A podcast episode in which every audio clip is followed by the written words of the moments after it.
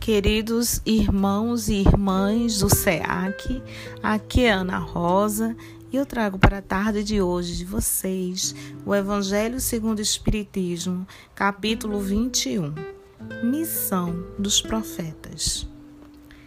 Atribui-se vulgarmente aos profetas o dom de revelar o futuro, de sorte que as palavras profecias e predições se tornaram sinônimas.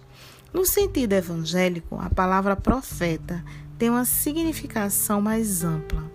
Disse de todo enviado de Deus, com a missão de instruir os homens e lhes revelar as coisas ocultas e os mistérios da vida espiritual. Um homem pode, pois, ser profeta sem fazer predições.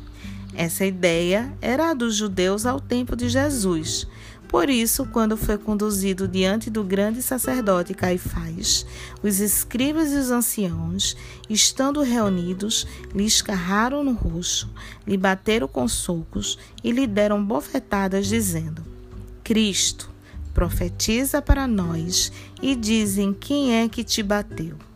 Entretanto, ocorreu que profetas tiveram presciência do futuro, seja por intuição, seja por revelação providencial, a fim de transmitir advertências aos homens.